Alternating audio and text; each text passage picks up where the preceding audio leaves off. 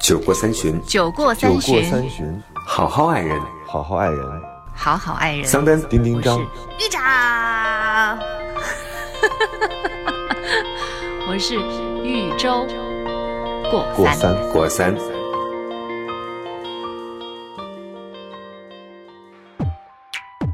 Hello，大家好，这里是过三情感脱口秀，我是丁丁张。嗨，大家好，我是桑丹。大家好，我是周周。怎么了你我？在呼吸吐纳，我觉得下雨的时候应该有非常平静的心情，但是私信让我们常常无法平静。有很多负氧离子，对不对？负氧离子。我觉得我的私信就是一个他不爱你大全，你也要揭穿了我现在都懒得揭穿了我直接？懒得揭穿。我不是懒得揭穿，我是觉得很多时候没有必要，就是你沉溺于一个情感当中，你暂时无法脱身，你有窒息的感觉啊，你很痛苦，你想象一个人和你在一起的样子，就是它也是情感的一部分，所以靠这些也许还能让我们对情感的方式更成熟一些。嗯，但是呢，我只有一个建议，就是不要给自己太长的时间，嗯，就是淋雨也不要淋太久，晒太阳也不要晒太久。就是有没有发现哈，就是什么事情，只要你沉浸下去的话，基本上都会有那种窒息感。你看丁丁张是一个作家嘛，就是你看他在写作之余，他还是会去旅行，对吧？经常会拎着箱子就跑了。你如果真的是天天在家里头，虽然你家很大，你天天在家里面，你二十四小时沉浸在写作，要么就构思写作的过程里，你是不是也会很烦？虽然写作是你很热爱的一项事业，对不对？我我有的时候会超级痛苦，有那种溺水感，所以我需要让自己就是跟自己说话。对，我说好了好了，这段时间不写了，我们稍微调整一下。我会真的就能发出声音的，嗯就是我不是一个说哎呀我有点分裂，不是那样的，我就是觉得那个时候我需要被安抚一下。对对对，所以你看，为什么我们反而是在谈恋爱的时候，我们就不允许自己抽身，就不允许自己稍微短暂告别一下这段关系，然后以一个第三方的角度去审视。这个其实可能要有的话，就有点像我们在写作的创作的过程当中，偶尔拎着箱子去日本一一躲躲个三五天，就是那种感觉。嗯所以我觉得人未来就是不是未来，人越来越成熟之后，你拥有的能力是什么，并不是说你不会再爱了，对或者说你对爱情都很随意了，而是你有控制自己情绪的能力。就是是我知道我这个时刻是伤心的，但是伤心是正常的，嗯，我接纳我现在的这个伤心，然后同时呢，我给我自己这个伤心一个实现，虽然它比较难以控制，但是我觉得成熟就是让你越来越知道怎么来控制自己，因为这件事儿是为你自己服务的。对，所以是不是我自己现在谈恋爱，谈恋爱的时候，我是有有这样的可能的，就是我自己把自己拎出水面，让自己大口呼吸，然后再沉下去，我可以。这个是不是就是不执着的概念呢？就不执着于一件事情。对啊，嗯，但你知道，其实好像不执着特别不好听啊，但是其实不执着是一个挺好的。好词儿啊人。生很好听，这是特别好的词儿。那个我在在想，就是怕，其实就怕在我们年轻很幼稚的时候，我们真的就是误以为那种欲罢不能才是真正的爱情。所以我觉得这就是、就是傻就傻在这个地方，就反而越觉得、啊那个我是不是现在那个我无时无刻都在都不在想他。哎，还是无时无刻都在想他，我一直搞 反正就是我，我一直都在想他，我没有办法那个停止对他的思念。。对，然后然后那个就这就这这个痛苦的滋味，这就是真正的爱情。然后我不能够停止，不能够让那就是停止去想念他，不然就不是真爱他了。所以反而还刻意让自己就是停止让自己去抽身。其实就怕就怕就是不懂事在这儿，嗯。但是所以为什么说丁丁张说是成熟的人之后呢？就是他真正懂得了。就是怎怎什么样是真正的爱情，然后什么人是值得去爱，然后如何对才能够做到好好的去爱，才会反而让自己抽身一会儿，就不执着于就没有这个执念。所以上一期我们录完了那个之后，反馈还是挺多的，于是我们收到了更多的私信，就是有更多的人在，嗯、我们三个人的微博的那个私信当中去留言，我觉得是可以的，因为你们把我们当成树洞也好，或或者是我们偶尔会给你一点点的解决方案也好，都是价值和意义。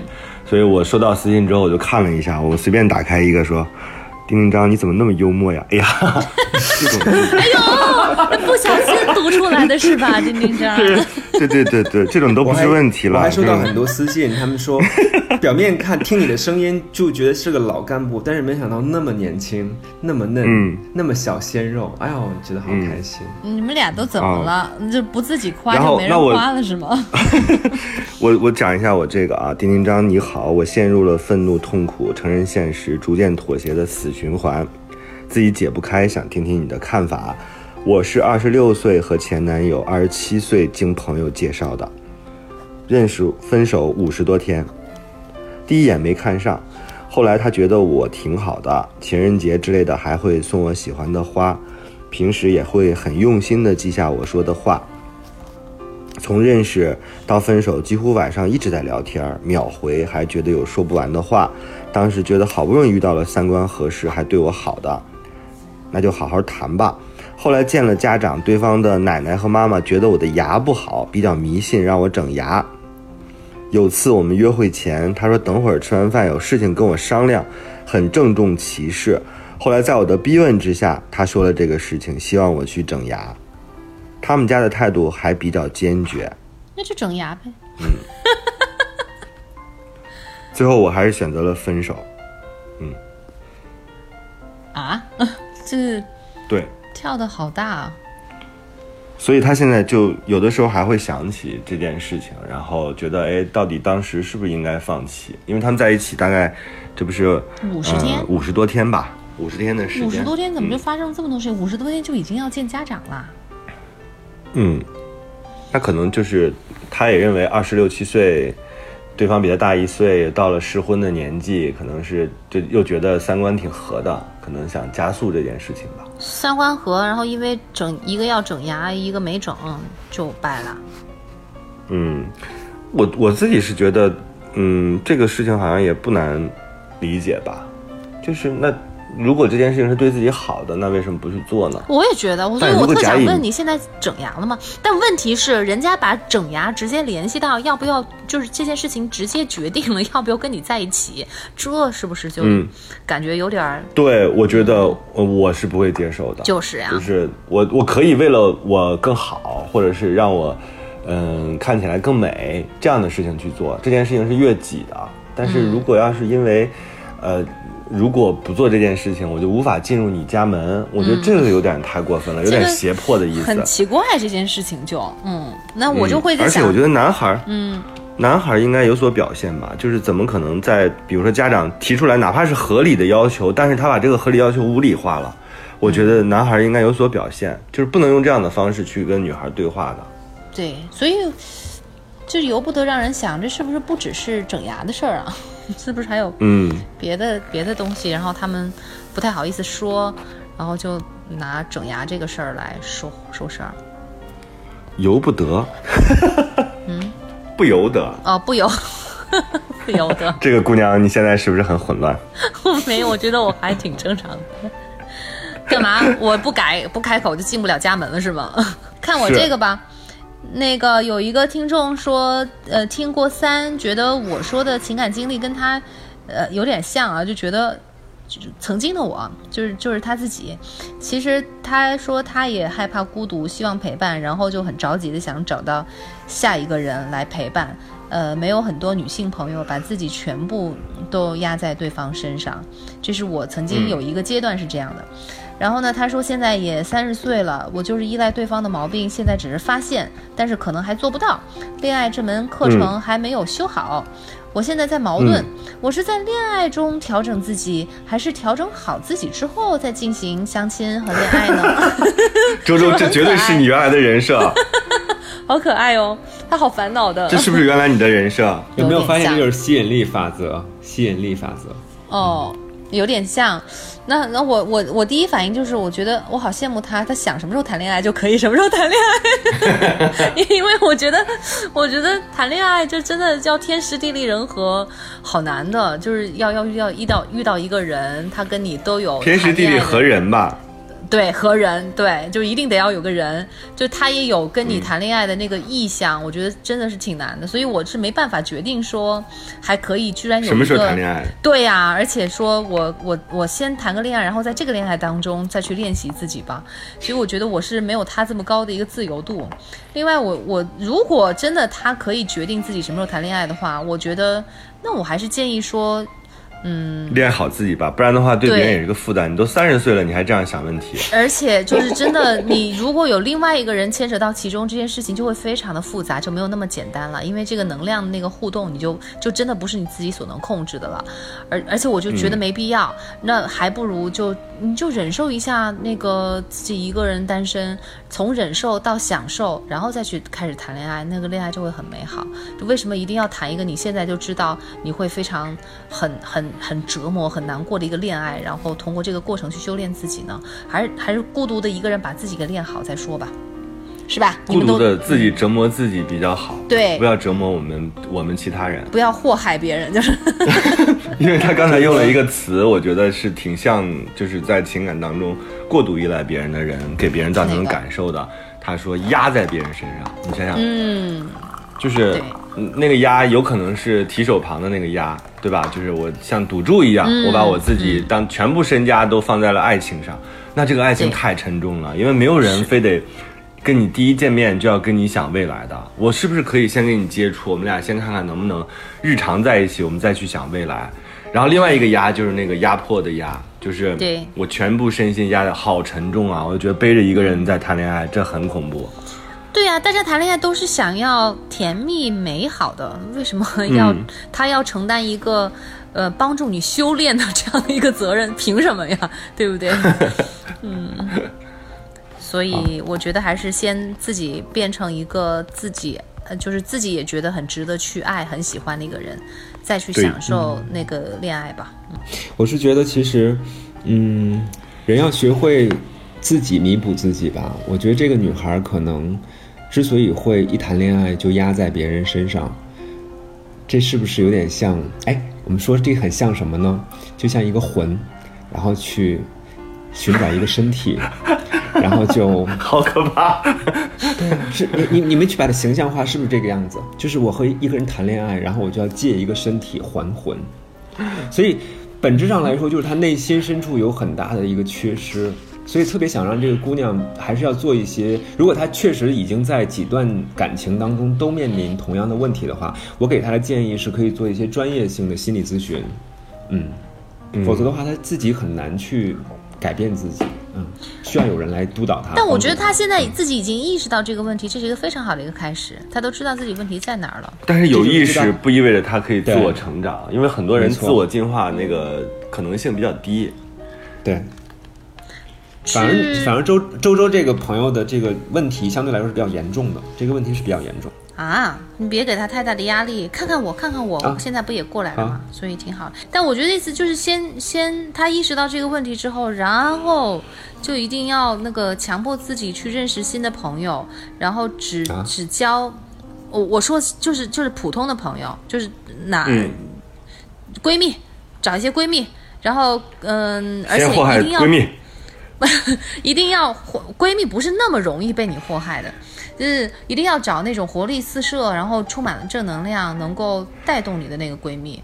然后你、就，但我觉得好多时候其实多给桑多给那个玉州发私信。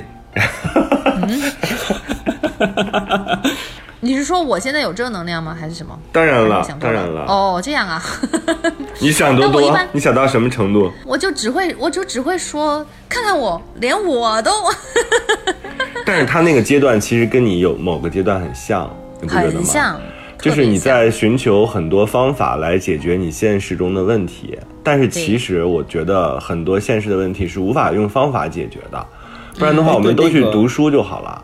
哎，周周，那那个时候就是每个人方法你你刚才你刚才说你跟这个女孩有相同类似的经历，你当时用什么样的方式？你是完全靠自己的自我觉察吗？没有啊，我也在满世界找方法啊，然后。对对嗯对，但是我觉得，我觉得，嗯，我觉得还是命运，就是啊其实刚好是在那个时候给我安排了两个朋友，但是呢，我又觉得又有一些自己的主观能动性，因为有的时候命运给你安排，你自己不去抓，那也没有用。所以我觉得这这是，但但至少我在那个时候我已经意识到自己存在这个问题，然后碰巧又被安排了朋友，我就觉得一下子人生跟开了挂似的。反正至少我觉得那是我后面幸福人生的一个起点，一个开始。当然，我那个时候也试了很多种方法，比如你们也都知道的，比如像桑丹刚刚提的那个心理调节课程，这都是一种、我觉得像是。外力像是这个溺水了之后，你自救的一些任何的方法，你就大胆去尝试吧。你不需要说得在一开始就准确的知道这个就是能够帮助我的方法，你就撒撒开了网，你去做那个学学陶艺，或者是学一门乐器，或者是画画，或者是看书，或者是参加什么社团，嗯，读书俱乐部。去看电影，跟自己的同事，或者你觉得诶很可爱，然后又没有什么防备的朋友约着他一起去喝个咖啡，这都有可能，都有可能就是、就就生长成一个小树苗了。所以你就现在不要想那么多，你就说现在我我不我不谈恋爱，我现在不谈恋爱，我也能够一个人过得很好。我要试一试享受单身的日子，我要想认识一个不谈恋爱的时候又能够活得很好的自己是一个什么样的样子，我想看看他。你就这样带着这样的一个信念去做就好了。而且那个时候就是想谈恋爱，也没人跟我谈啊，所以我不得不 跟朋友混在一起。然后结果发现还出去旅行还挺好玩的。嗯对呀、我那时候就是这样过来的。嗯后来也也经历了一次很失败的恋爱，然后才到了一个质的一个变化，才真正的明白哦，原来就是那个自己喜欢的是这样的人，还然后真正、就是我是突然把自己喜欢和适合自己的人这两个东西重合了。以前嗯是自己喜欢和自己适合的，它不重合，所以就特别别扭，一直处在矛盾当中。对，喜欢的是不适合自己的人，然后适合自己的人自己又不喜欢，但是突然一下经过了一一段很失败的那个恋爱之后，就把我打醒了，然后就很意外的就重合到一起，然后就遇到了一个具体的一个人，所以一下子就就就一调整过来了。对，嗯。嗯，有一个朋友他给我留私信，他说：“你们会介意现任的前任以朋友的身份回头再和你的现任相处吗？”我真的很希望你们来帮我讨论一下这个话题。不可以，然后呢？不允许。你说不可以之后就不可以了吗？你禁止之后，这个事情就不会发生了吗？我我不能够，因为有有的人不介意这件事情，那那就 OK。但如果是我的话，我会非常明确的说，我我就我就是介意，我就是一个很多想，呃，很容易多想，很敏感，很容易缺乏安全感的人，这就是我。如果你要跟我在一起，你们俩就不能够，哪怕是朋友也不能做，就是不可以。我就是这么任性，怎么了？丁丁章呢？我觉得不可以，不是因为我自信，或者是我不自信，而是因为这是一个边界的问题。就是，嗯，而且我觉得这件事情漂，亮啊！不不不，你可以学习一下啊，学习一下如何和对呀脑脑沟通，让姥姥觉得是这样的。这件事情，我觉得可以。就如果我站在玉州的立场上来说，我就交给姥姥来决定。我要看一下姥姥自己的自我表现。对，我觉得姥姥不会不会这样的，他会知道的。对，因为你如果这个事儿完全不是靠，比如说我作为一个女朋友，我如何作，我如何发表意见，我如何坚定的告诉她边界来促成的。这件事情特别像，特别像婆媳之间的问题，就是妈妈的问题，儿媳妇儿是很难解决的，只能靠儿子。所以呢，这件事情应该是男朋友去解决，而不是你来操这个心。男朋友如果如果知道你是一个在意这件事情的人，他不会跟他再成为朋友的。你有那么多机会，你有那么多可以认识的人，世界这么大，你干嘛非要吊着自己的前男友啊？对，你们要能成为朋友，那个那个，这第一次能够成为恋人，第二次也有可能会成为恋人。当然，那个也不是我特别担心的，因为我现在很自信，我不会不怕他们再 好心再出虚啊。来搞鬼，是吧？对，但我的我的意思就是说，但凡这件事情需要这个女生去插手的话，那这个嗯其实就就非常有问题了，就是那也也可以不用插手了，你就让他们再接着练吧。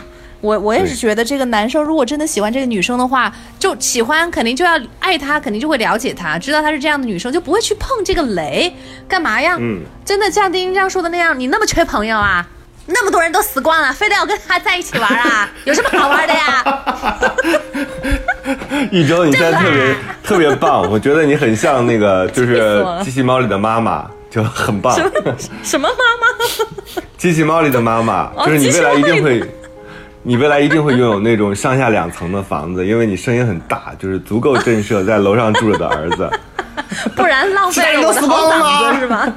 对啊，对对对对对。所以播音技巧，我觉得所有女生都要练一练啊，就是一级甲等骂人。反正我就是这么想的，我不怕你们就是知道我这样的想法会怎么想，觉得我怎么怎么小心眼或者什么的，我就不怕，我就是这么想。我反正这日子是我过的，你要跟我在一起过，你就不能跟他在一起有联系。对，而且有些亲爱的男生们，你们真的不要被这个女生们的套路给套路了，因为女生有的时候说，哎呀，我我其实都可以不在意，然后你所有的事情都可以跟我讲，讲完之后我都可以接受。屁，就是讲着讲着就在一起了。哦，他们你说你说这些话说女朋友是吗？对对嗯，对，他们说这些话的时候，你千万不要被套路住。你其实是在考验你。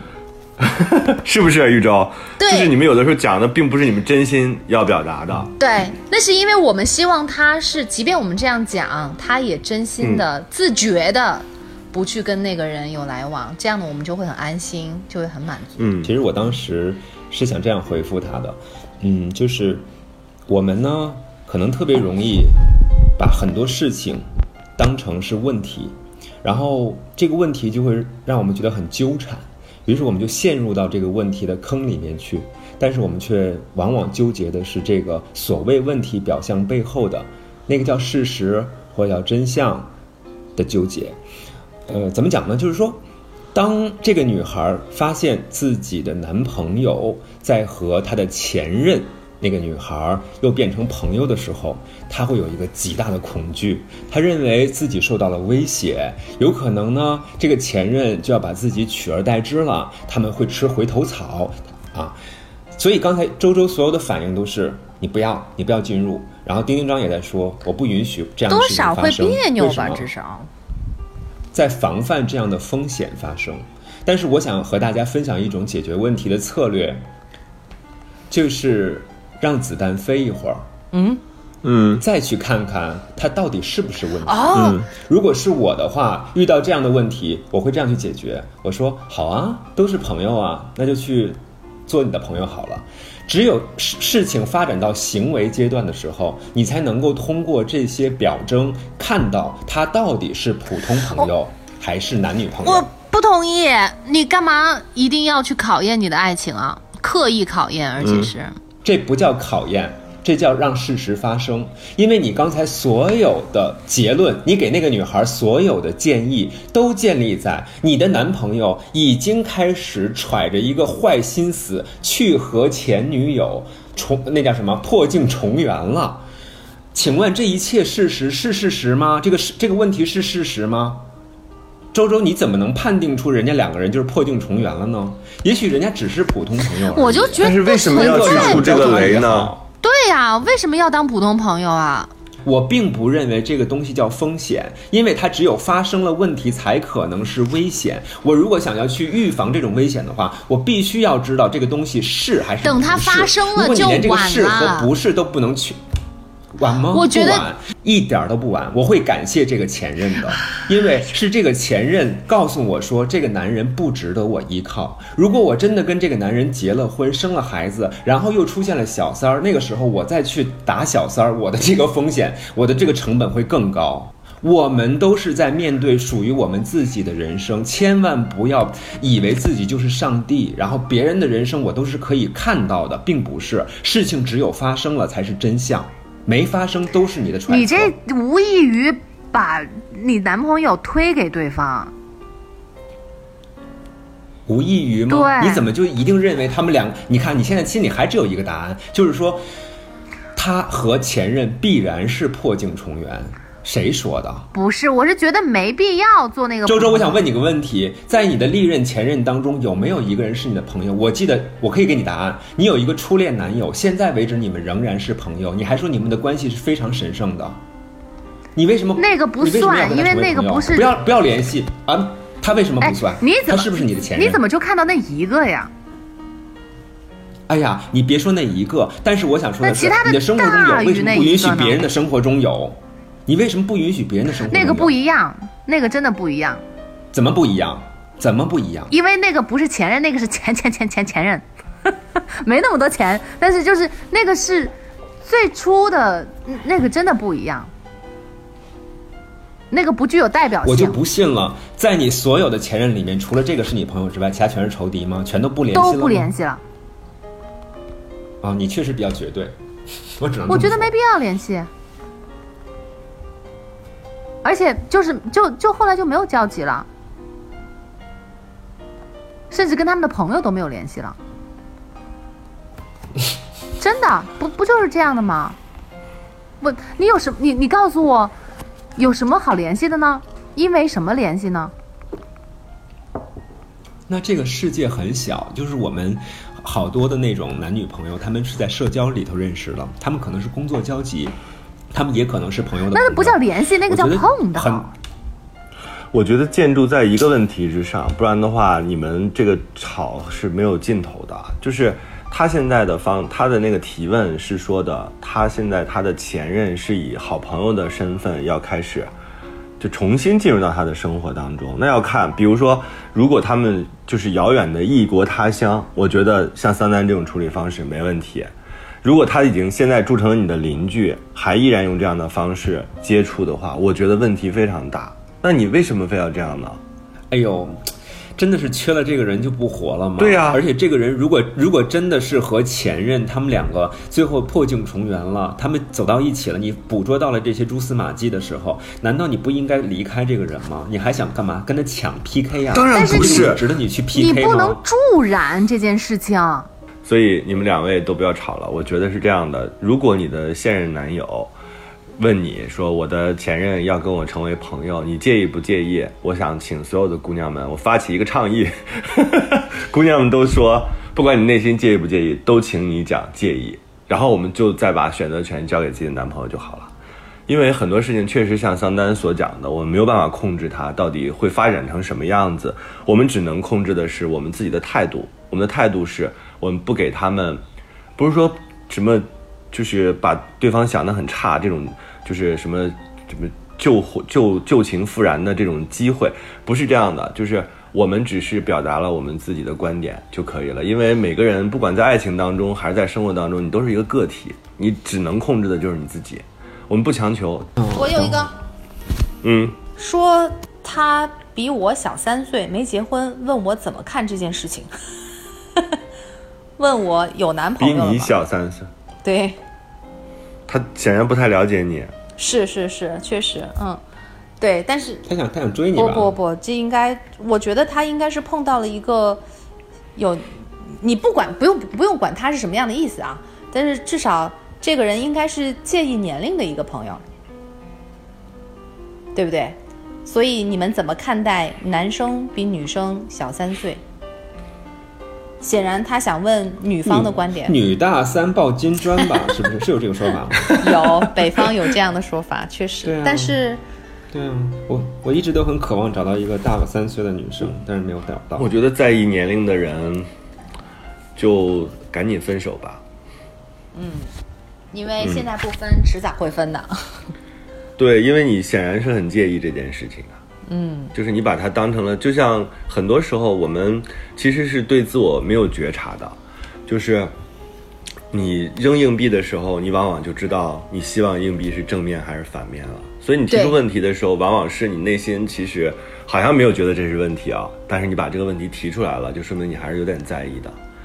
我我一直觉得，为什么要把年龄当成一个，就其实挺愚蠢的。两年龄是一个计量单位啊，就是它只是证明你有物理上你存在了多长时间而已。对，不是这样的吗？它是一个特别客观的一个计量，嗯，对，只是一个计量单位。重点的是你和他在一起的感觉，我觉得往往问出这样问题的时候，是因为你年龄导致了你们有一些差异，所以你才会把它当成一回事儿。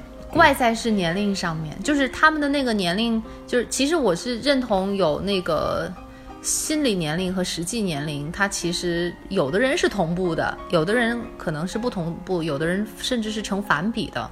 那他可能碰到的那些人呢，刚好是成正比，就是他们确实因为年龄差带来了。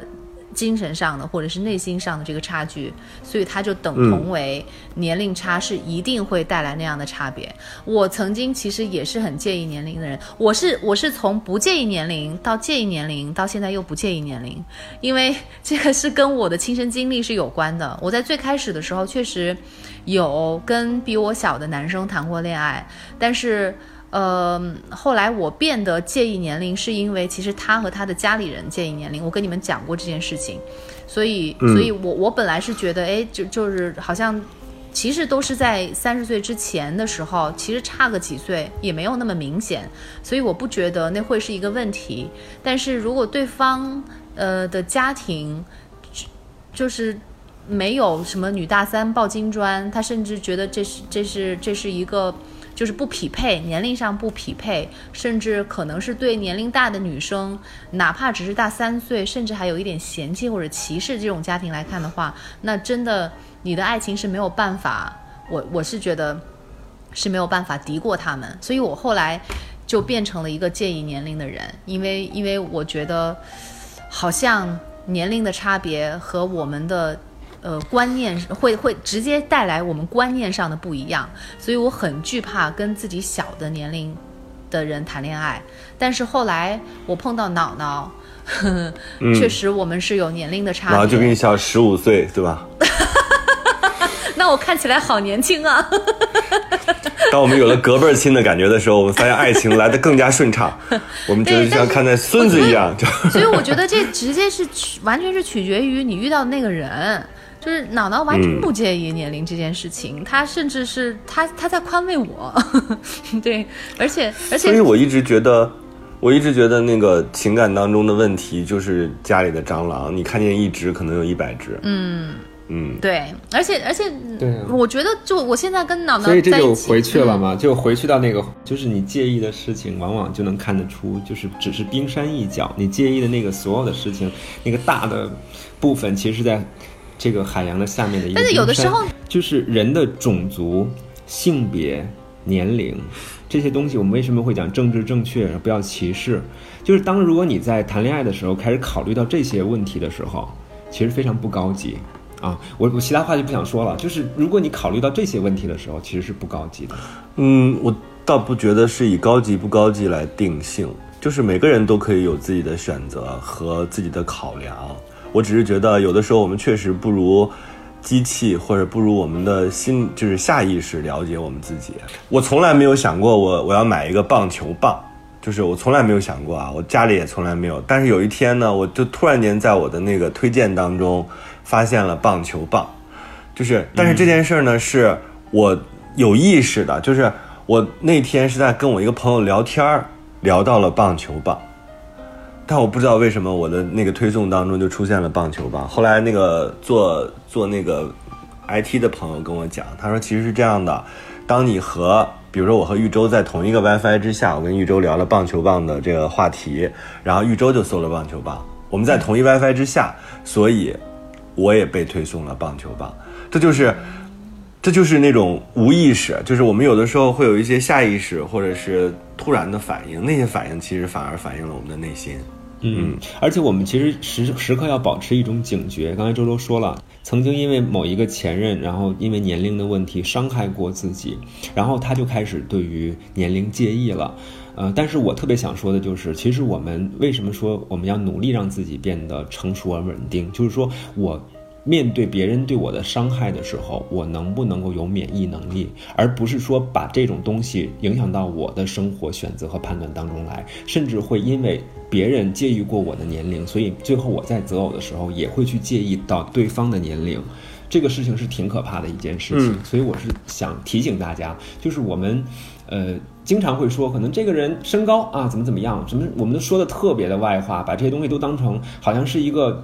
结婚之前或者叫谈恋爱之前必须要考量的一些东西。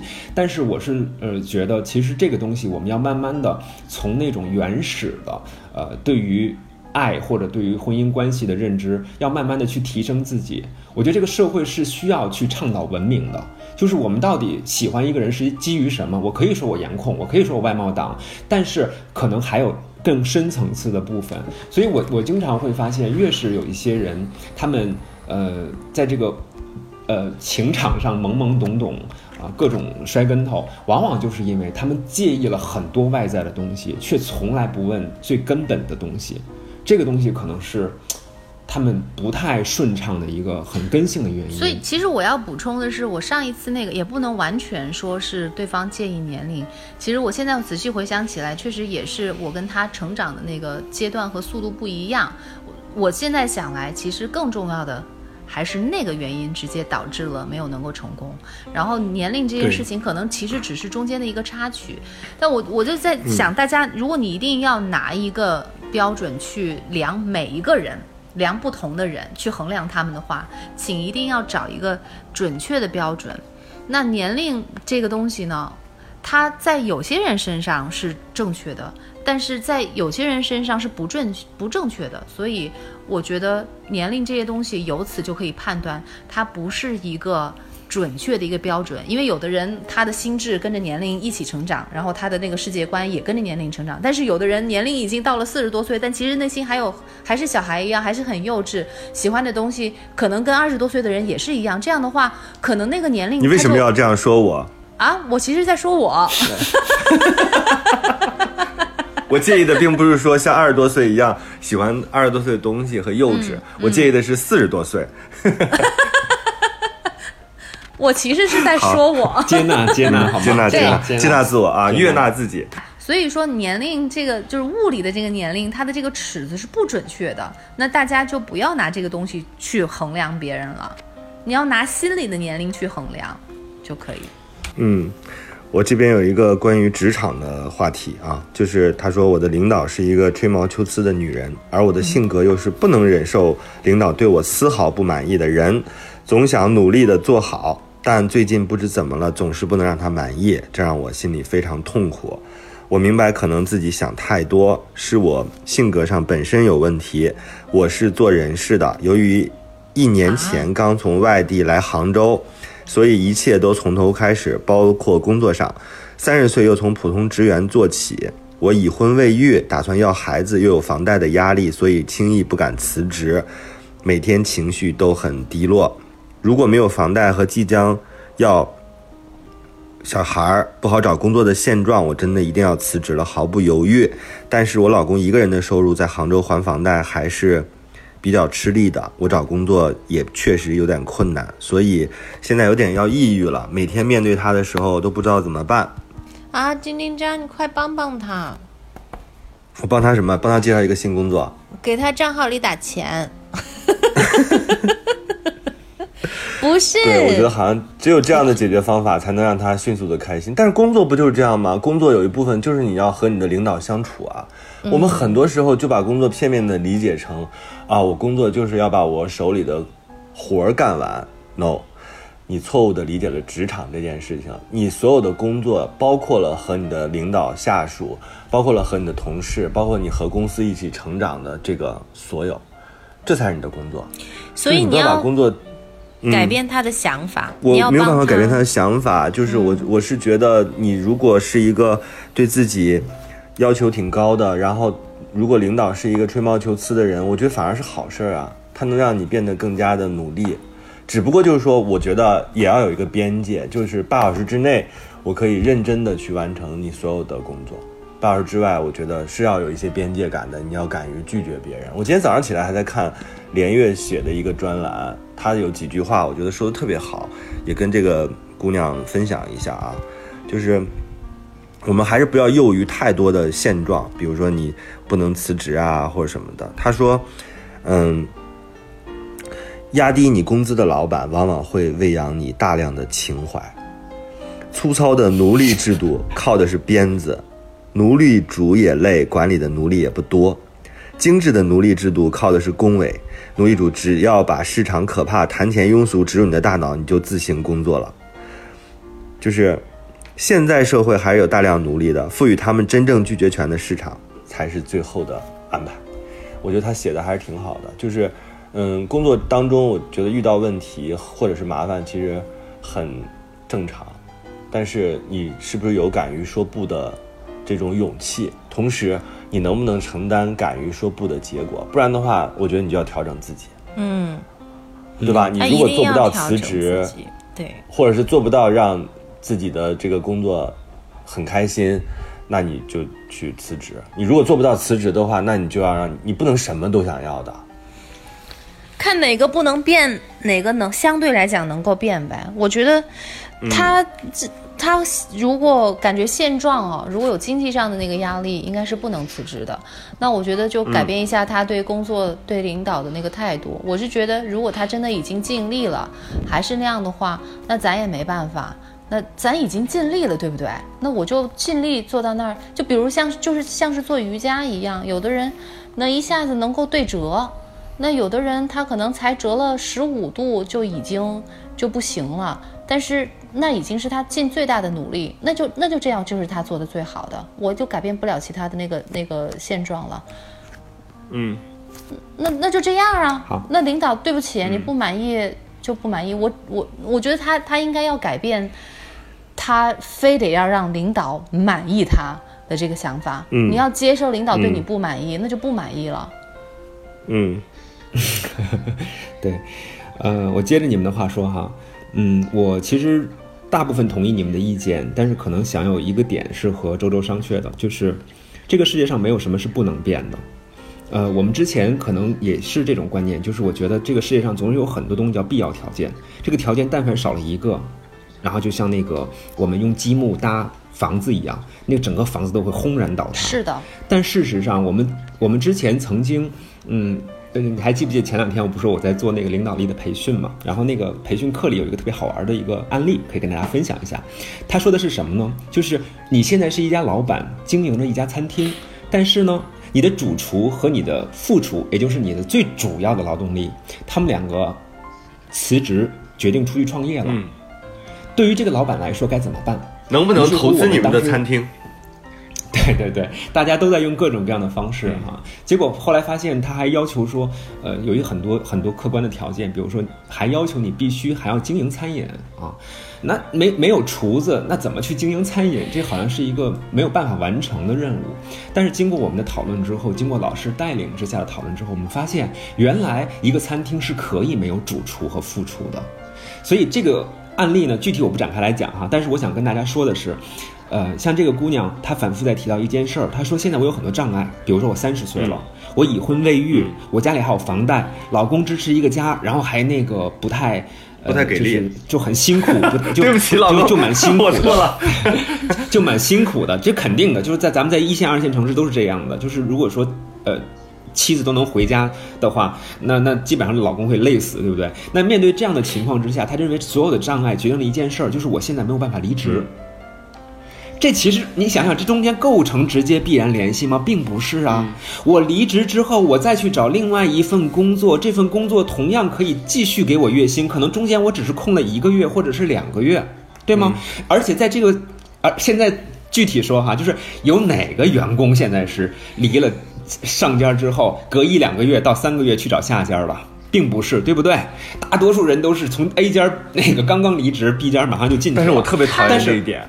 但是我想说的就是，首先这些东西是不是障碍，还是真正是问题，我们应该去考虑一下。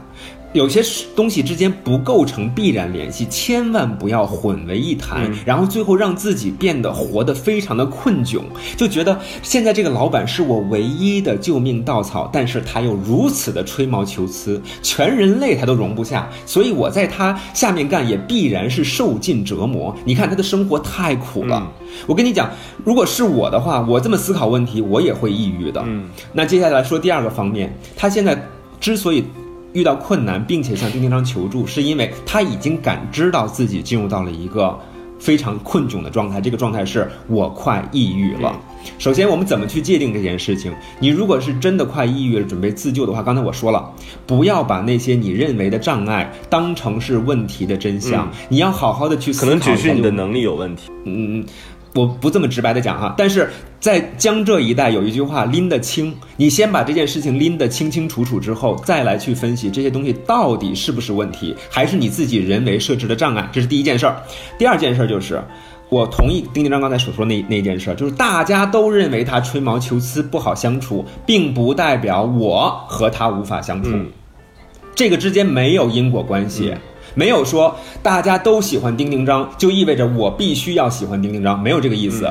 所以接下来一步来说，就是我如果把它当成是我职场中的一个挑战的话，我就是要让人所有人看到，你们都搞不定的老板，我伺候的服服帖帖，他每天对我笑，为我点赞，这在我看来是我人生进阶、事业进阶、职场进阶的一个标志。OK，这是一种思维方式，还有一种思维方式就是，刚才丁队长也提到了，我没有必要让你给我点赞，我对我自己的工作负责就好了。我认为我的工作做好了，你满意不满意那是你的问题，但是这个工作我的心里是满意的，这是另另外一个标准。所以，不同的标准决定了我在这个职场当中的走向，但是并不代表我在这个职场还能不能待得下去，这又是两件事儿。所以我其实通过这个姑娘的阐述，我发现一个什么问题啊？我觉得您如果说您有问题的话，最大的问题就是你把很多事情。眉毛胡子一把抓，然后最后变成了一个极其困窘的人生。所以人生的困窘不是说我们就惨了，然后都是别人扔下来的所有所有的困难都扔到我面前了，而是因为我们自己已经人为的把自己放在了困窘当中。嗯这是我要跟他分享的。嗯，我自己再分享一个我那天看到的，就是我帮一个朋友去某个国家吧，去某个国家订他的婚礼。他们婚礼现场呢，就是有专门的人来负责，就是来介绍，比如说房子是什么样子的，你的婚礼的这个状态是什么，然后你们吃的餐是什么样子的，就是它井井有条，一丝不苟的。我们大概在那儿坐了有两个多小时，就是但是这两个多小时当中的服务，你是能够特别清晰的知道的。它对于中国人来说节奏是有一点点慢的，但是。我觉得反而让我反思，就是我们现在整个的状态啊，就是我们现在工作的这个状态，其实是很浮躁的。我们都很难把一件事情特别细致的，就是体贴入微的，就是从客户的角度让他一件一件事情理清楚的这样的能力。所以很多时候我，我觉得我们也要反思我们自己的工作的这个方法和能力的问题。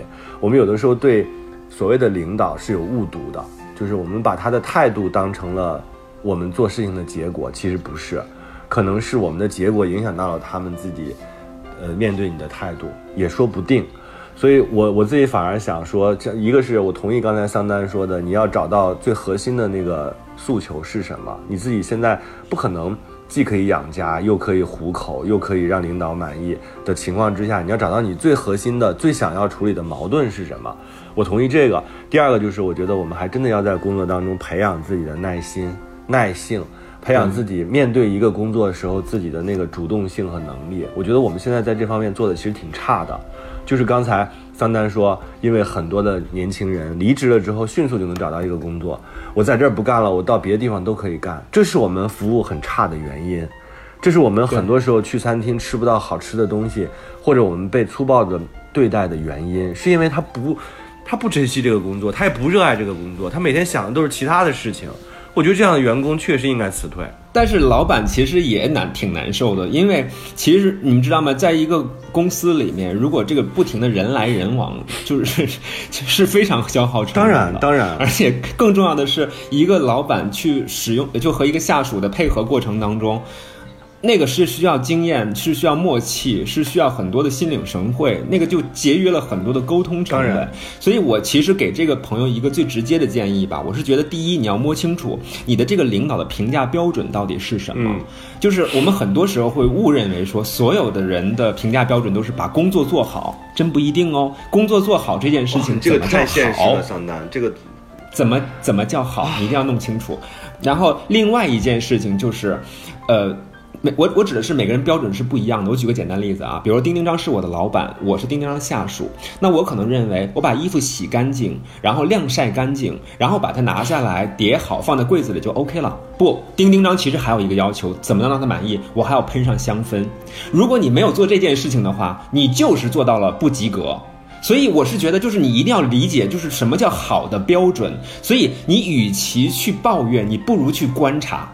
你观察一下他会批评谁，他会因为什么样的事情批评谁，而且他的思维方向是什么样子的。然后你摸清楚他的想法之后，再去做，才能够有可能获得他的满意。否则的话，你就像一个老牛一样苦哈哈的，然后并不会因为最后的那一个没有喷香氛的小细节而被点赞。所以这个东西是很亏的一件事情。我挺心疼他的，就是因为我觉得不到一定的地步，他是不会。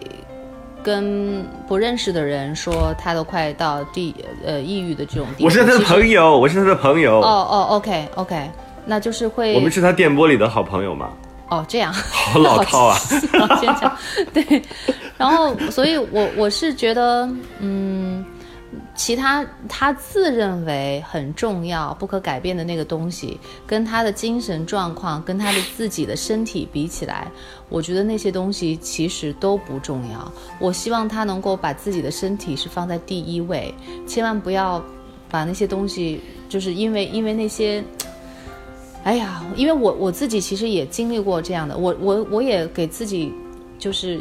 预定了很多不能够改变的规矩，我觉得那些东西都不能变，然后把自己给 给整的完全不能喘不过气来。嗯，对，是的，所以但但是那个给你带来的危害是很大的，所以就是一旦你的身体就是嗯身体状况不好的话，我跟你讲，其他的东西都不复存在，你就你就会发现那些你你工作也做不了了。你别说那个讨好领导了，你可能基本的一天工作八个小时，这个要求你都你都达不到，然后你就更别提那个房贷了，你就别想着还差多少钱，就就是，就基本。基本上你就你你这边就就没有没有收入可言，就可如果你的身体不行的话，是会达到这样严重的地步的。然后你突然发现到了那个时候，你不求房贷，也不求工作，也不求讨那个老板开心，只求自己有一副好的身体。你到了那个时候，你就会发现哦，原来那些你认为不能垮掉的那些东西，它其实都是可以垮掉的。就是就是你可以不是不是非得要去还那个房贷的，就是你认为你现在你觉得你主观的认为你不工作你可能就还不起房贷。必须要做的事情，嗯，对。但是你你一旦真的身体垮了，你不得不休息了的话，你发现好像还不上房贷也不是一件那么 重要的事情。所以我告诉你，那些东西其实是是不是必须要做的，它它不会不会像你想的那么可怕。但是如果你的身体垮了，那才是真正最可怕的事情。所以你反正你现在他，我觉得我认为他要做的事情，其他的都不要想，只要想自己怎么样能有一个比较好的一个心理的状态就好。就是劳力的一般都不会特别累，劳心的是真累。所以。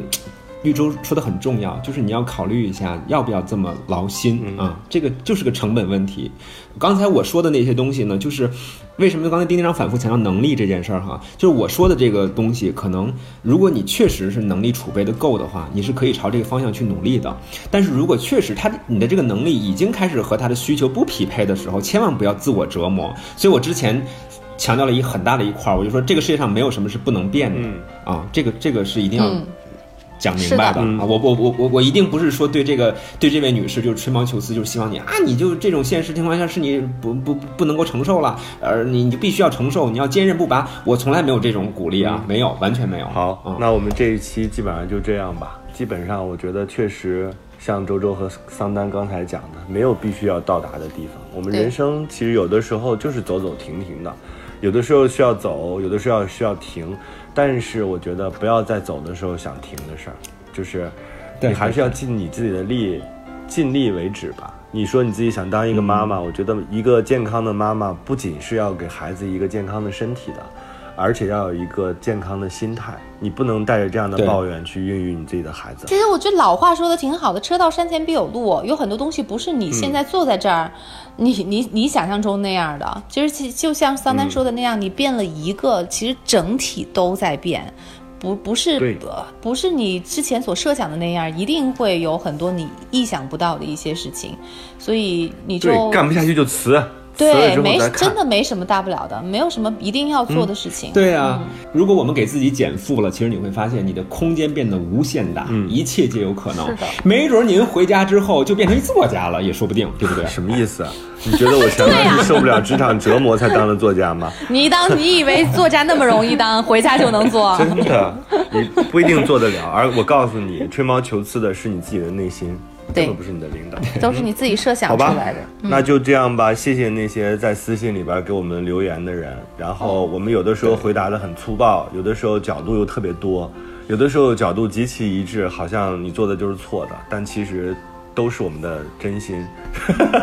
就是希望，希望就是我们能对得起你们这份信任，然后也希望我们能，我们并不是谁的导师，也不想就是教导大家什么，只是我们都一起在这个世界上努力的存活着，我们就都使劲儿往前冲吧，看看原来没看过的风景。这里是过三情感脱口秀，我是丁丁张。我是桑丹，嗯，我的那个微博是，